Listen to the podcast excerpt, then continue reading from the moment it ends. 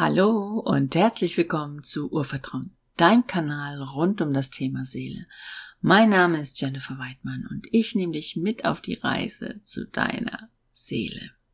Heute möchte ich gerne mit euch über Seelensein sprechen. Jetzt habe ich den Podcast schon so lange und ich glaube, ich habe noch nie einfach nur über Seelensein geredet, beziehungsweise über Seelenintegration. Was meine ich damit? Also, wir haben diesen klassischen Spruch Körper, Geist und Seele. Und das akzeptieren wir fast immer so und wir nehmen das und wir werden damit groß. Körper, Geist und Seele. Und in meinen Augen ist der Fokus oder die Gewichtung in diesem Ausspruch nicht korrekt. Letztendlich wird es Zeit, dass wir lehren und verinnerlichen, dass wir Seele sind. Seele, die einen Körper und einen Geist hat. Das ist ein Riesenunterschied. Weil sonst sind wir zu körperfokussiert, zu geistfokussiert und verstehen die Bedeutung dahinter nicht. Aber die, wenn wir die Welt, alles, alles in der Welt von der Seelenebene aus ergreifen, wenn wir kennen, wir sind Seele, dann ändert sich alles massiv. Und das ist auch das, was wir in der Seelenintegrationsausbildung auch machen.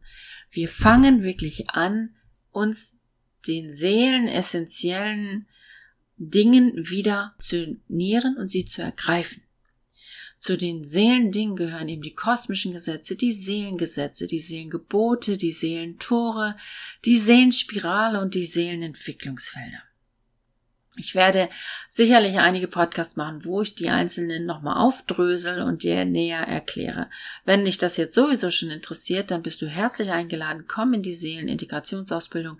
Den Link findest du im Newsfeed und kannst das nachlesen. So, warum ist das wichtig? Und das möchte ich dir an einem Beispiel erklären. Ich habe das früher immer, es gibt auch einen Blogartikel, da erkläre ich das über Reiter und Pferd. Also dass die Seele sozusagen der Reiter ist und der Körper und der Geist das Pferd. Vielleicht bleiben wir dabei. Das finde ich tatsächlich ein ganz, ein gut, ganz gutes Bild. Also, stell dir einfach vor, die Seele wird geboren in einen Körper. Das heißt, der Reiter, die Seele, setzt sich auf das Pferd. Dieser Körper hat einen Geist von Anfang an so wie das Pferd einen eigenen Willen hat. Die große Kunst der Seele ist nun, sich mit diesem Körper, mit diesem Geist zu verbinden, eins zu werden, um die Inkarnation oder die Reise durch dieses Leben antreten zu können. Und in diesem Bereich lernt die Seele sozusagen zu erwachen. Sie ist natürlich, bevor sie geboren wird, vollständig und komplett und alles ist da, aber wenn sie dann inkarniert ist in einen Körper, ist es Zeit, irgendwann nach und nach zu erwachen, zu verstehen, dass sie Seele ist. Und das ist ganz interessant, deswegen gucken wir uns in der Ausbildung auch die Lebensjahrsiebte an, weil zu Anfang in unserem Leben als Baby und als ganz kleine Kinder haben wir sehr, sehr, sehr oft noch die Erinnerung, wer und was wir wirklich sind und dass wir auch schon mal woanders gelebt haben, in anderen Leben gelebt haben und wir sprechen auch davon und es ist völlig normal, dass wir mit Engeln reden und mit Elfen und Feen und mit unsichtbaren Gestalten, ne, die dann unser höheres Selbst sind. Wir können es nicht benennen, aber das ist real. Für Kinder ist es real. Dann geht es aber darum, dass wir tatsächlich erstmal das Seelensein einschlafen lassen, um wirklich auf der Erde anzukommen um unseren Körper zu ergreifen, um unseren Geist zu ergreifen. Und das tun wir dann auch, deswegen gehen wir auch in die Schule, was dann in diesem Fall auch Sinn macht. Schule an sich könnte man nochmal drüber reden, können wir auch einen extra Podcast mal machen. Aber letztendlich geht es darum, dass wir lernen, mit unserem Körper umzugehen und unseren Geist zu beherrschen, unseren Geist zu benutzen, herauszufinden, was ist alles möglich mit diesem Geist, der uns gegeben wurde, in dieser Welt. Und dann beginnt aber eigentlich der Weg und das wird überhaupt nicht mehr gelehrt in Schule und auch in den wenigsten Familien, darf daneben aber wieder gestellt werden die Erinnerung, dass wir Seele sind. Und Seelensein bedeutet, dass wir Schöpfer unserer Realität sind, dass wir die Schöpferkraft in uns tragen und dass das unsere Aufgabe ist, sozusagen ein Leben zu gestalten, in dem es uns gut geht und in dem allen anderen es gut geht. Da kommen wir zu diesem großen Spruch wieder, tu, was du willst, schade niemandem und dass man das lernt, wirklich den Geist und den Körper so zu ergreifen, dass wir weise Schöpfer der Realität sind, für uns und für die Welt. Und das fällt hinten über. Und das fällt fast überall hinten über, weil wir wieder von Körper und Geist ausgehen und da hinten hängt die Seele dran. Nee, die Seele ist das Erste und der Körper und der Geist werden von der Seele ergriffen, um zu schöpfen, um zu erfahren, um sich selbst als Schöpferkraft zu erfahren. Ich lade dich wirklich herzlich ein, hier mal, wenn du es noch nicht getan hast, wirklich deinen Blick zu wenden und das so zu sehen. Und dann wieder, um nach zum Beispiel zu kommen, bist du der Reiter, der ein Pferd an die Seite gestellt bekommen hat, damit er sich überhaupt durchs Leben bewegen kann. Das ist wie ein Reiter, der keine Beine. Er kann nicht sich vorwärts bewegen. Hätte, hätte er nicht das Pferd. Also die Seele könnte sich als Schöpfer nicht erfahren, hätte sie nicht die Möglichkeit, in dem Körper zu inkarnieren und den Geist zu ergreifen.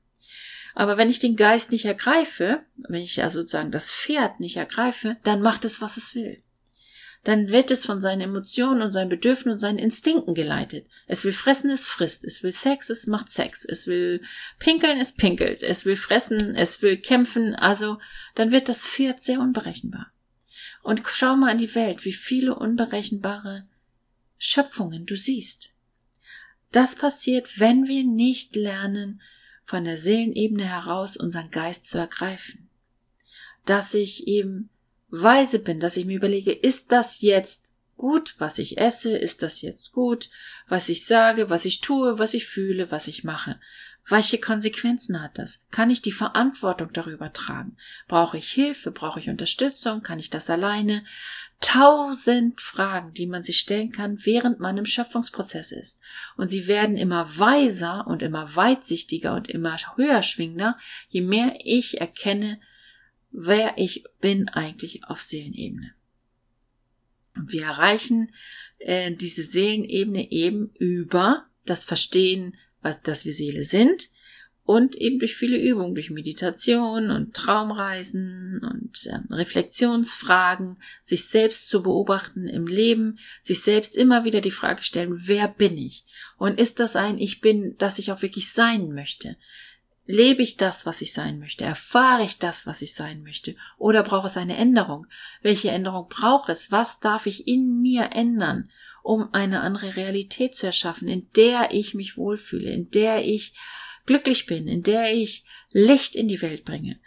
Das sind ganz essentielle Fragen, die wir gehen, wenn man den Erleuchtungsweg geht. Und wenn du, je weiter du den Erleuchtungsweg gehst, desto weniger gibt es ein Ich gegen die anderen, ein weniger ein Ich bin besser als die anderen oder das ist besser als das oder das ist wertvoller als das. Also es gibt keine Abwertung mehr, keine Bewertung, keine Verurteilung. Es gibt immer ein Wahrnehmen und ein sich selbst reflektieren in dieser Wahrnehmung. Ist es das, was ich erfahren möchte? Wenn ich das nicht erfahren möchte, wie kann ich das ändern? Was kann ich tun? Was darf in mir noch integriert werden? Was darf in mir noch erleuchtet werden? Was kann ich tun? Das holt dich raus aus einer Opferrolle. Du bist denn nicht der hilflose Reiter auf diesem Pferd, das macht, was es will, und du wirst hin und her geschleudert und du kommst nie an das Ziel, an das du kommen willst, sondern dann hast du die Zügel in der Hand, beziehungsweise die brauchst du noch nicht mal. Das ist ein Einswerden mit dem Pferd, dem Ergreifen des Bewusstseins des Pferdes und das bringt dich dann auch dahin, wo du hin möchtest. Man wird eins und man erkennt, wo es hingeht. So, wir sind wieder fast bei den zehn Minuten. Ich habe ja gesagt, ich halte meine Podcast äh, kürzer jetzt, damit äh, euch nicht zu viel Zeit geraubt wird, damit man das verarbeiten kann, was ich gesagt habe. Ich hoffe, ich konnte dir was mitgeben für deinen Seelenweg. Wenn dich das interessiert, schau vorbei bei der Seelenausbildung. Sie ist mein echtes Steckenpferd. Ich liebe sie sehr und wenn es dir gefallen hat, dann freue ich mich, wenn du Sterne da lässt. Gerne alle fünf, wenn es dir gefällt. Wenn du den Kanal noch nicht abonniert hast und du möchtest mehr Seelenwissen bekommen, dann abonniere den Kanal. Ich freue mich, dass du da bist. Ich danke dir für den großartigen Weg, den du gehst. Und wir hören und sehen uns wieder.